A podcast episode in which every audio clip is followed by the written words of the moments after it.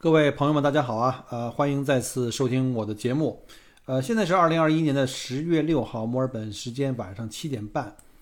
前一段时间啊，天天就被这个朋友圈啊，或者微博呀各种新闻，呃，刷屏是什么新闻？大家可能都知道啊，就是这个全国各地现在在这个拉闸限电，啊，各种的，反正大家都看到了啊。我觉得好像去年不光是几年，去年好像也闹过一波这电荒，倒是没有今年这么厉害。从今年八月份开始啊，据说这个全国有三分之二的省市都开始了各种的这种限电，呃，各地企业有的什么开三停四，甚至还有开二停五，错峰用电，呃，工厂各种的减产啊、停工啊。九月份啊，将这个舆论啊推向高潮的就是这个东北三省。大家知道前段时间有新闻啊，这个大停电，甚至是居民用电受了严重影响，甚至有很多什么看到这个视频照片，红绿灯都不工作了。这淘宝上据说这个。呃，蜡烛啊，什么手电啊，应急灯啊，持续热卖啊，这个都供不应求了。这到底是要干嘛呀？你们？我还在网上看到说，北京也据说也发通知说，准备要局部进行拉闸停电。我不知道是不是针对企事业的，还是就针对这个民用的啊？我觉得这在天子脚下，这个用电都不能保证了吗？我觉得这应该不会吧？不知道是不是谣传啊？反正至少我在北京的亲朋好友们似乎还没有受到过这个停电的困扰啊。这可能就是在首都的一个优势吧，但不管怎么样，总体来说，今年全国的这个用电的情况是比较紧张的。哎，这儿说一个小插曲啊，最近有一大波那个刷屏的各种的文章啊、公众号啊、视频、短视频都出来了，清一色的，我就是那种，哎呀，简直了，就是那种低级红、高级黑，大家知道吧？就那种大旗论啊，这个是我们在下一盘大棋，我们要跟美国怎么怎么地，别扯了，这个官媒都已经出来给驳斥了，对吧？这就是不是这么回事儿。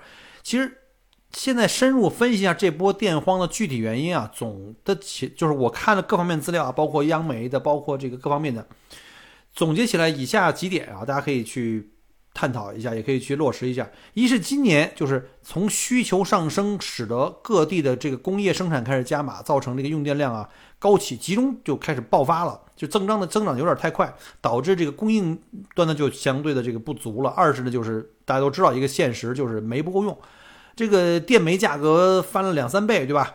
三呢，就是受到这个双控的政策影响。嗯，八月份呢，中国发改发改委啊发了一个文章，就是二零二一年的上半年各地区能耗的这个双控目标完成的一个情况的晴雨表。这个晴雨表显示呢，全国十九个省份啊分为一级、二级预警，就是没完成作业，知道吧？就他根本这十九个省市没完成这个碳达标这个作业，所以呢，这个晴雨表就被通知的这个各地方政府就有压力了，他们就开始对自己的省或者自己的辖区啊，就开始命令式的实行这种限电措施啊，开始赶作业。要说随着全世界目前随着这个疫情逐渐开始恢复正常的生产生活，那肯定对这个各种的产品啊，各种生活的生产资料的这种需求开始增加，那订单呢就开始增加。那中国作为制造业大国。肯定开始就开始加紧干活，我们开始生产了，所以整体这个用电量一下就是要上来了。但煤的问题呢，怎么说呢？就是多方面的吧，我就不适合多说了，因为，因为要说这澳洲的煤其实多的是，真的用不完。之前我好像也发了一个朋友圈啊，大家可以看，澳洲这个煤能用好几百年，但是因为现在这个澳中关系啊一直闹别扭，这个对吧？你这个又。澳洲政府又怎么怎么又发了个什么什么什么言论？中国政府很不开心啊，对吧？然后我现在不买你煤了，他不买煤了以后呢，其实澳洲也挺愁的。你说我这煤出不去啊，对吧？卖不出去，啊整的这个双输也挺难受的。两国的这不愉快呢，我就不多讲了。反正这个讲多了，这节目就没了。咱还是说说另外一个角度来看这个环保这个世界性的问题。这个话题比较安全，对吧？我们从这个拉拉限电的这个也属于这个在在。今年十一月以前要赶一个作业，到底要赶什么作业呢？中国实施的这个双控就指的是什么？是指的是能能源的消耗总量和能源的消费强度这两条的一个双控。呃，目的是为了达到二零三零年的碳达峰啊。什么叫碳达峰呢？就是你在二零三零年你的碳排放就达到了你能排的最高值，就是你到那个时候就不能再比那时候高了，以后就得慢慢开始减了。并且呢，还有一个目标，就是在二零六零年实现碳中和啊，这个环保这个呃碳中和。那你到了二零三零年达到碳峰值了以后呢，就只能开始逐年下降，然后再经过三十年啊。这个减到二零六零年的时候，就可以实现什么呢？碳的排放跟自然的吸收，所谓吸收就是树木啊、土壤啊、海洋啊，什么各方面的吸收啊，使得排放跟吸收达到一种平衡，就是你排放多少，吸收多少，达成这个中和，那从而实现的零排放的目标。那澳洲这边呢，是希望能够从到了二零三零年，就是还有十年吧，要比二零零五年的排放量减少百分之二十六到二十八，将近三分之一不到吧。那到二零五零年实现这个碳碳中和啊，零排放，啊，要比这个我们祖国要提前十年。那美国也是碳中和的目标呢，是在二零五零年。那为啥要提早十年呢？就是因为巴黎气候协议就这个开会啊，对发达国家和发展中国家这排放的要求和时间表呢是不一样的。那为什么要这么迫切完成这个目标呢？啊，就是因为再不动手干预啊，这人类可能就要 完犊子了。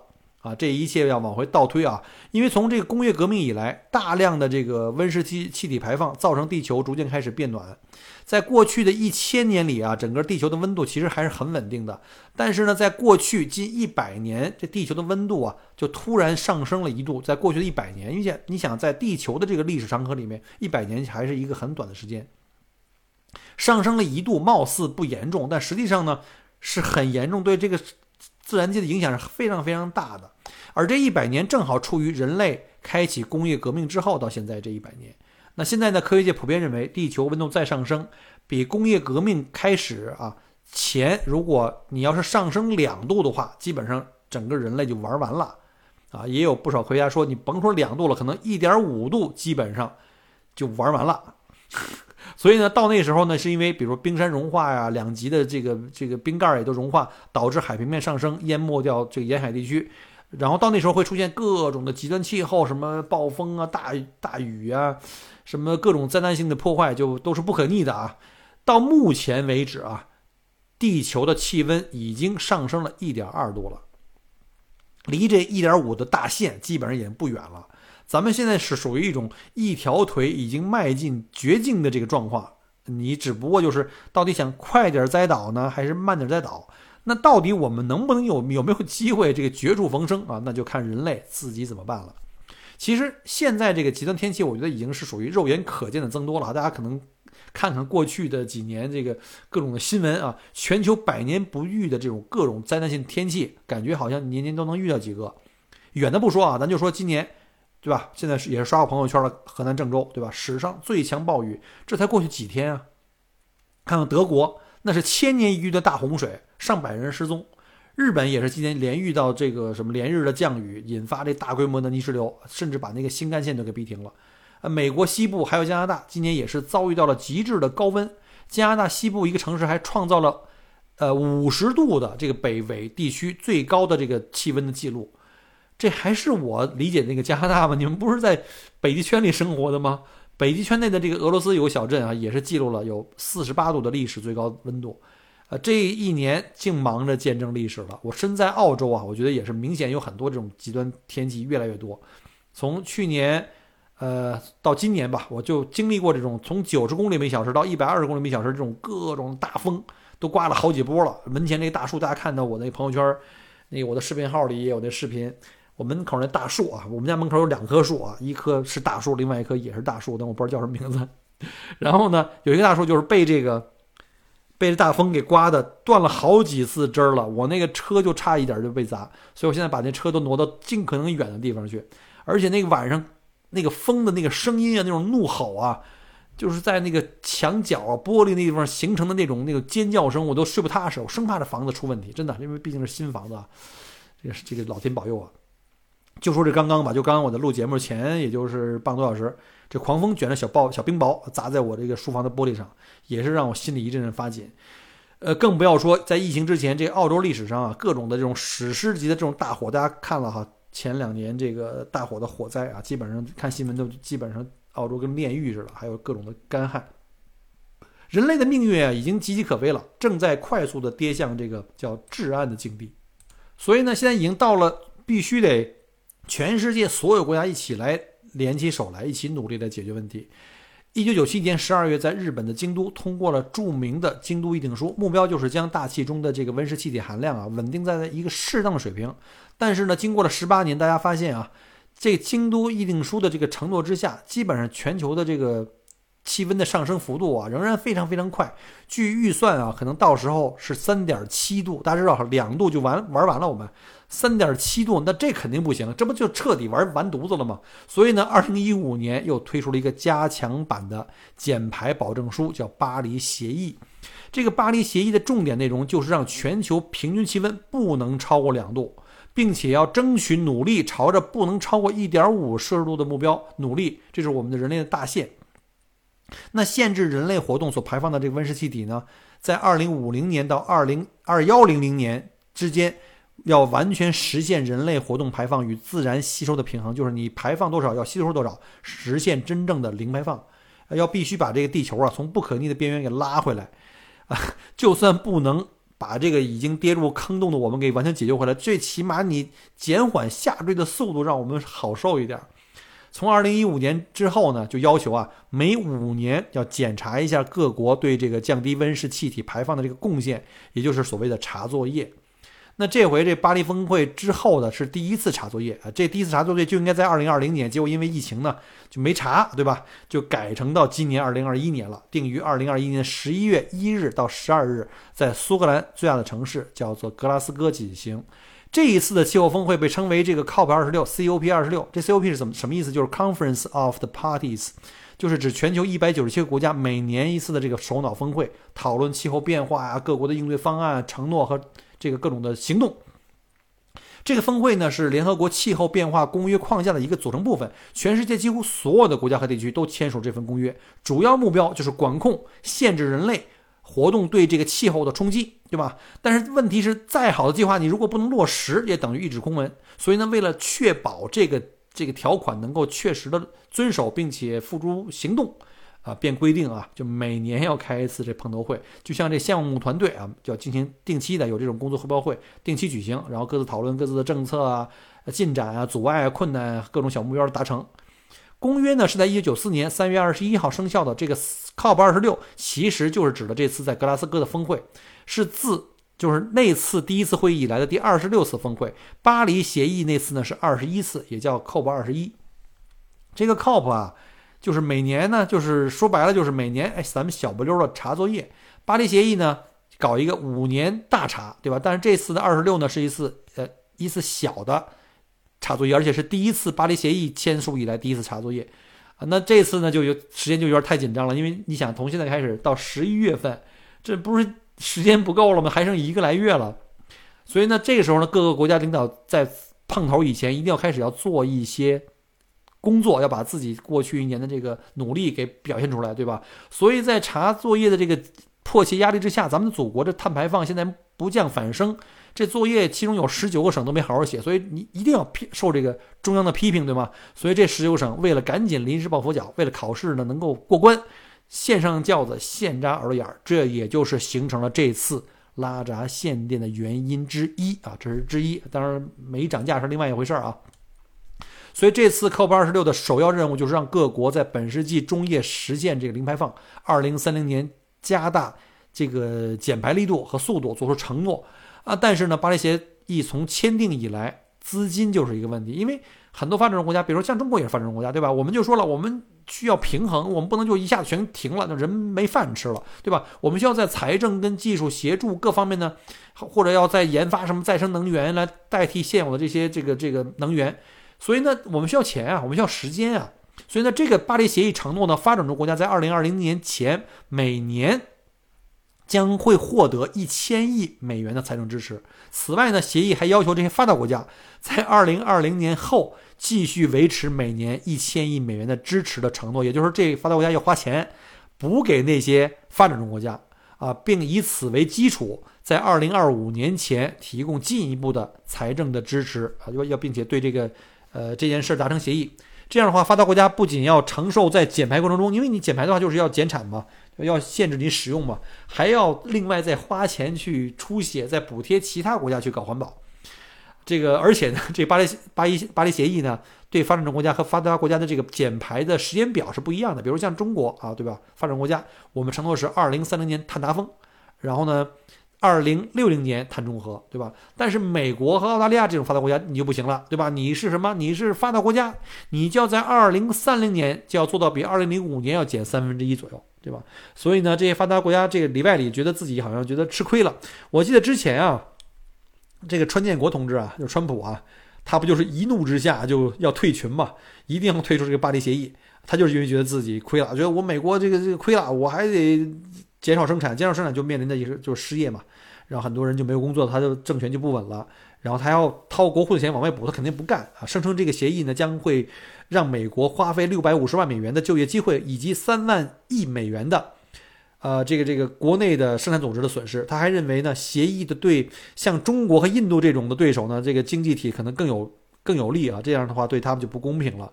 其实呢，这也不是美国第一次退群啊。之前这小布什政府也退出过这个京都议定书，呃，实在是因为觉得搞环保这东西费力不讨好。所以说啊，你别看这个这个巴黎协议看起来好像挺鼓舞人心的啊，但真正实施起来其实困难非常非常大，而且整个机制都是建立在各个国家都是自己制定自己的减排目标和这个。这个方案并没有硬性的这种法律的约束，一切都凭自觉。对于不遵守的国家，那只能是通过每每五年，对吧？我们在一块儿这个对作业，对吧？或者检查作业，然后呢，不行的话，再通过这个谈判啊各种方式进行施压，啊，是否能够达到这个目标？现在我觉得这个问号非常非常大啊。这个，所以呢，我觉得到那时候能实现什么的目标，我觉得很难乐观的起来。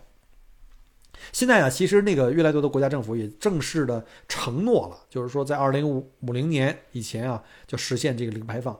但是呢，还是有很多国家政府不愿意，就包括了澳大利亚啊。就是咱就说说这个小郭所在这个国家，为什么？因为澳大利亚的这个属于这个碳密集型的经济啊，所以呢，从这个京都议定书的年代就不愿意接受这种严格的时间表跟减排的这个计划跟目标。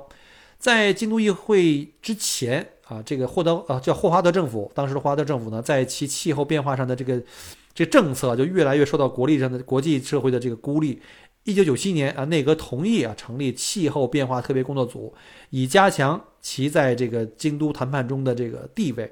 到了一九九八年，澳大利亚政府呢，呃，在这个霍华德总理的领导下，成立了这个澳大利亚呢叫温室办公室，这是当时世界上第一个致力于减少温室气体排放的一个政府机构。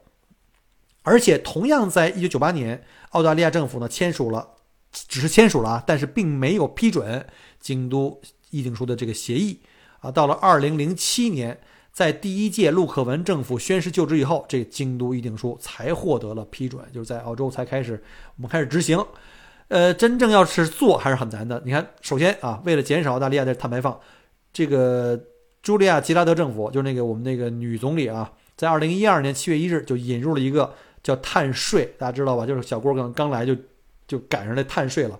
当时是要求大型企业啊，定义为每年排放超过两万五千吨二氧化碳的这种企业，就必须得购买这个排放许可证。就是说白了，就得花钱啊，你就得减排，就逼着你搞。结果这碳税减少了澳大利亚的二氧化碳的排量啊，从零八年到零九年，呃，这个尤其是以这个煤炭这发电量来讲的话，下降了百分之十一。但是最终企业成本增加了以后，还是要老百姓来买单的。所以呢，大多数人大多数人都不乐意了，因为你去买东西的时候，所有成本电价提高了，对吧？所有东西都提高了，那老百姓一听一看这个生活指数就就就差了，我们这个这生活成本高了就不乐意了。所以后来呢，这个托尼阿伯特上台，他就什么呢？就把这个当时在二零一四年的七月十七号就把这个碳税啊给废除了，啊，代之以什么呢？这减排基金叫 ERF。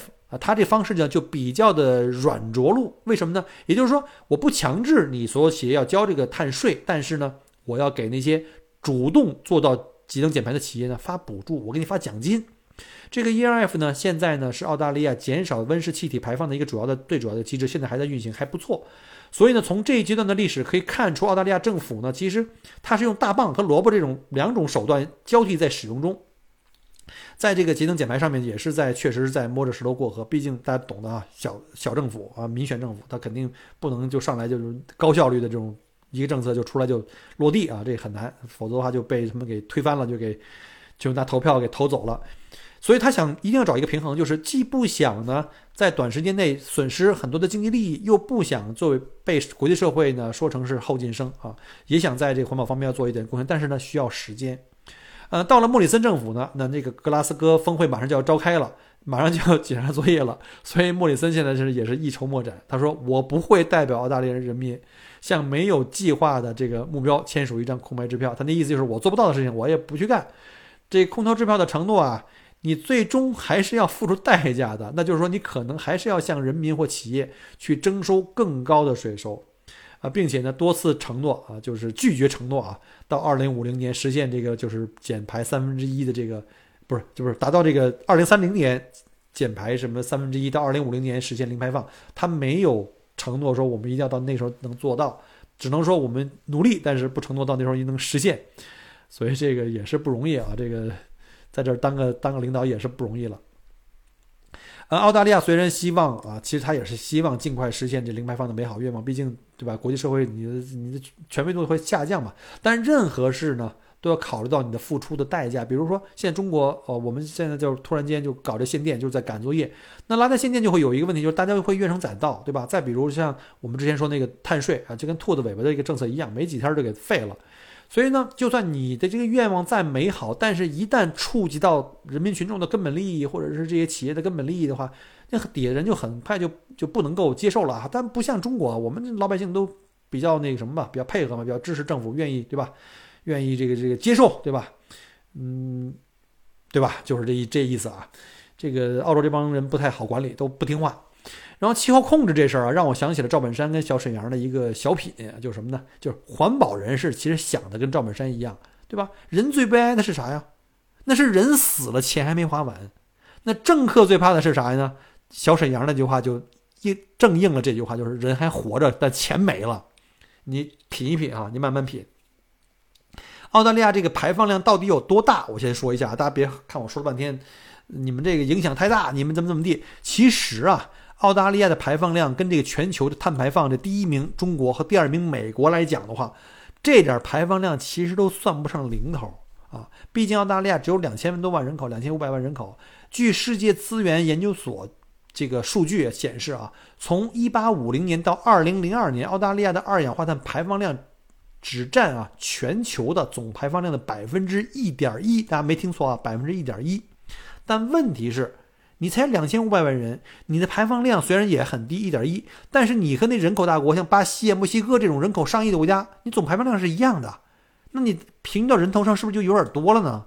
对吧？什么东西都怕人口一平均，所以还是高的。所以澳大利亚的这个排放比较高的一些因素包括，首先澳大利亚没有核电，因为核电的效能比较高啊。呃，它烧煤的话，肯定就是污染会更大一点。另外呢，水电呢又特别有限，因为澳大利亚缺水，我们的水电占全部发电量的百分之七，以及极少的地热基本上可以忽略啊。在二零二零年的数据统计哈，百分之七十三点五的电力都来自于叫自化石燃料。什么叫自化石燃料？百分之六十六来自于煤炭，这是最传统的这个电力的这个就是煤炭啊。然后另外百分之七点五呢是来自于燃烧天然气，因为澳大利亚天然气非常非常多。就这种燃烧肯定会带来这种温室气体的这种排放，对吧？澳洲的温暖的气候呢，就造成了我们大量的使用空调。其次呢，澳洲这个农业畜牧业大国，大家知道这个畜牧业是碳，就是这个这个 温室气体排放是非常非常高的，所以这个碳排放也很高。而且人口呢又是使用汽车和飞机的这个使用率都比较高啊。上期节目也讲了，到底是电车还是到底是。是这个烧油的车还是混动？现在看来还是买混动，目前是最成熟的技术啊！因为你毕竟电车是电厂帮你烧完了，甚至可能效率还比你更低呢啊！好了，我们再把话题再拉回来啊！而且对这个森林的砍伐呢，也在持续，因为你森林砍伐了以后，你就吸收就少了，对吧？你能去中和这碳的这个资源就少了。而且澳大利亚呢，也是世界上最大的这个液化天然气的最大的出口国和第二大的动力煤的供应国。矿业呢，在澳洲澳洲的经济中的这个支柱地位是非常非常就是显而易见了，对吧？而零净零这个排放的目标啊，其实对澳大利亚的矿业和相关的制造业的，简直就是非常非常严格的这种，就是太严格，他可能受不了。所以在这种客观情况下呢，这个平衡各方面利益，最终达到环保的目标同时，还要保证这个经济继续能向前走，其实挺难的。其实不管是澳洲哈，中国和美国也是这样。那近几年，澳洲各地的环保游行不断的在增加。我们知道各种的人就讲这环保嘛，对不对？动不动就一群人躺大街上把大街给堵了。尤其我们像墨尔本 CBD 啊，这个一年三百六十五天，可能有一百八十天在那儿抗议游游行，各种的游行。然后呢，抗议政府啊在环保问题上不作为啊。但是有时候你光喊口号没有用，对吧？人们的这个希望是很好、很美好的，对吧？我们的地球确实也是处于这个岌岌可危的状况。我相信各国政府啊，其实都能看到这问题，也都希望解决问题。但是你不可能说我今天说了干啊，明天就把这事干成了。一定是第一需要时间，第二需要新的技术来解决现在的问题。因为我们现在很多的传统技术你不能一下子全都给推翻、给停掉了，对吧？人得活命。人类历史上所有的危机解决，不是靠协议，也不是靠承诺，更不是靠什么抗议啊，就是靠什么？靠我们慢慢去找这个技术。比如像疫苗，对吧？我们发明了疫苗，研制出了疫苗以后呢，疫苗拯救了人类从瘟疫里面，对吧？然后呢，玉米解决什么？解决了我们的人类的饥荒和吃饭的问题，玉米和土豆，对吗？那澳大利亚呢？根据这个巴黎协定的这个呃承诺呢？到二零三零年要比这个二零零五年刚才说过了，要减大概不到三分之一，百分之二十六到百分之八。目前大概完成了百分之七，啊，还有很长的路要走。那到二零三零年能够能否完成这个目标，还有十年啊，还需要非常非常大的努力。那至少目前看啊，能够达到这京都议定书的要求，但是离这个巴黎协议的要求还很远啊。从我个人角度上看吧，我觉得其实澳洲政府对于这个环保啊、减排啊，还是做了一些努力的。比如说，我刚来澳洲不久，当时澳洲就给这个所有的这个澳洲居民，你家里的这个灯泡免费帮你换灯泡，是帮你免费升级成 LED。因为最早吧，澳洲这个很多旧房子用的都是那种那种卤素灯啊，尤其是那个小的射灯，你随便一个射灯就三十瓦到五十瓦，那么小。然后呢，屋子顶棚那种射灯呢，像我们家一层就得有二三十个，你要两层的话，可能就得几十个、上百个。那你说你这一晚上点这个一个灯就三十到五十瓦，得多费电，电费也很贵，对吧？而且也确实不环保。所以当时就是政府花了很多钱给你送 LED 灯，而且安装都不用你花钱，你只要去报啊，你就要去把我这个申请报上去，你家有多少个灯，然后他们就会派电工过来帮你免费换 LED，政府花钱，连电工的工这个工钱也都给给出了。除了 LED 灯之外，政府当时我记得还是给各家呢。就是免费更换那个节水的喷淋的喷头，因为很多那个喷淋喷头吧，水很大，洗得很爽，但是水流速度太快，而且你很多水其实就是白白浪费掉了。有的人在水里一站十分钟、二十分钟，那就水哗哗的走，对吧？他给你这种节能型的水龙头，就是你可以有效的喷洒比较细的雾，你可以洗干净，但不至于让那水特别浪费。然后还提供过什么，就是那种自动。节能断电的那种插座，节电插座啊，比如你电视你不用的时候，你把电视关了，但实际上你用遥控器关，它后面还是在耗电的，然后它就会主动看你电视，比如说减电了，它会自动把电源给你给你呃给你去掉啊。所以呢，还有一个就是这个什么呢？就是太阳能板，就是我们家也是啊，原来节目里也讲过，呃，当时政府鼓励你每家每户自己装太阳能板，因为澳洲太阳非常非常多啊，尤其像夏天越热的时候你越开空调，但是越热的时候你的光能越多。所以当时我记得我那个这个房子装的时候，呃，整个这个太阳能报价是六千多刀，然后我自己呢花了不到四千刀，也就是说政府帮我补贴了两千多刀啊，你说这个多好，对吧？而且我记得还有一个呢，就是呃，当年还有就是因为澳洲有这个天然气嘛，它鼓励你就是所有那些大排量的汽油机，如果你去改装成这个就是油气两用的话，因为澳洲就油气也很便宜，我们天然气原来。据说在我来之前，很多朋友跟我说，那时候他们才买才两三毛钱，现在可能六七毛钱了。因为我没有那个烧气儿的车，就像像那些 V 八的那些陆巡的那些，他们你要是改装的话呢，政府也给你报销，好像我忘了报销是将近三分之一强吧。就是他也在花钱，尽量的让大家尽量的去减排，就是鼓励大家尽可能少的那什么，对吧？小小郭现在也是，不是也是被迫这个什么了嘛，开始减排了。把两个 V 六给卖了，换成一个二点五了。当然了，现在还有两个柴油啊，希望可能以后换成混动的吧。然后呢，还有就是风力发电这块呢，澳洲呢也在大力发展。我记得我那年去那乌鲁鲁的时候，从那个南澳开车过去，然后一路上看见很多那种巨大的风车。呃，维基百科显示啊，在二零一一年底，呃，南澳大利亚州呢。百分之二十六的发电量是来自于风力发电的啊，首次超越了就燃煤的这种传统发电。呃，尽管只有百分之七点二的人住在了南澳大利亚，但是呢，在二零零呃二零一一年啊，在整个南澳大利亚它的这个风力发电装机容量啊是全澳洲的占了百分之五十四。我觉得在这方面，南澳政府真是相当的棒。而且随着这个太阳能上网的这个电价的立法的出台，南澳大利亚的家庭的这屋顶的这个光伏的这个设施就是太阳能哈，这人均占有率也是同样澳大利亚是最高的。所以我觉得南澳洲可能是我们目前澳洲来讲是最环保的一个州。所以南澳洲呢，约有百分之三十一的电力是完全来自于可再生资源，这是一个非常令人骄傲的成绩。我觉得完全是可以给南澳的小伙伴们鼓鼓掌啊！我觉得像新州、维州什么这种人口大州，一定要向南澳学习，尽可能把这个好高用的刀刃上，尽快去抄作业吧。澳大利亚这个温室气体排放的这个减少，主要就是因为这种。叫做这个可再生能源，就是风能啊，还有太阳能的这个大力的扩张。二零二零年的这个电网的规呃，就规模容量将增加到就增加增加三千八百兆瓦，这量也是很大，但是对于整个消耗量还是不够的。那可再生能源覆盖澳大利亚东部的这个国家电力市场的这个占发电量的总量呢，大概是百分之二十六。也就是将近不到三分之一。根据澳大利亚清洁能源管理机构的数据，还有三千三百九十兆瓦的太阳能跟风能项目正在准备开发跟使用中。另外呢，还有三千两百兆瓦处于提前规划的状态。也就是说，我们可能有机会看到澳大利亚有可能在二零三零年啊实现这个减排百分之三十，甚至到二零五零年能够实现碳中和。因为毕竟人少嘛，这也也是个优势，对吧？所以呢。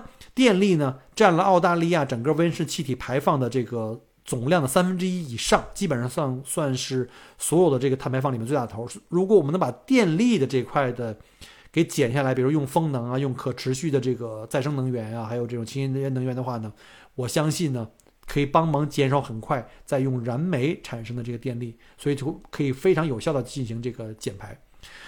从政府的角度，要寻求经济跟环保的平衡啊，大力开发新技术、新科技啊，什么环保的这种提高效能啊。但从我们个人角度上，实际上我们每个人也要做到自己应有的一个贡献啊。我们每一个人也是要去认真执行才是可以的。比如说你在家里可不可以节约用电啊？是不是可以节约用水？是不是可以做好垃圾分类，尽量减少再一次的这种就是能耗的消耗啊？出门也别乱扔垃圾，带回家去处理，对吧？少这个过度包装。然后包括就买衣服这种东西，别老一左一身右一身，买一大堆，可能一辈子没怎么穿过。我觉得衣服就算是旧的，你洗一洗，干干净净，整整齐齐，一样好看，对吧？好看的是人，衣服放在人身上才好看啊！你再漂亮衣服放在一个体型不行，有有的时间多多跑步，对吧？多跑步，让自己身形好，穿什么都好看。尤其在疫情期间，天天在家待着，也没人看你呀，对吧？所以呢，我觉得可能家蹲着也好，也没有那个强烈的欲望买衣服了。还有像什么各种的电器啊，也别老追时髦，手机一年一换，能用就行。我觉得用个三年五年问题不大就可以了，对吧？这拉闸限电只减的是一时的排放，但是真的不能够从根本上马上解决问题。所以挽救地球是需要一个相对比较长的时间。各国的政府已经落实到每一个人要一直坚持的、坚持不懈的一个努力啊。最重要的还是要。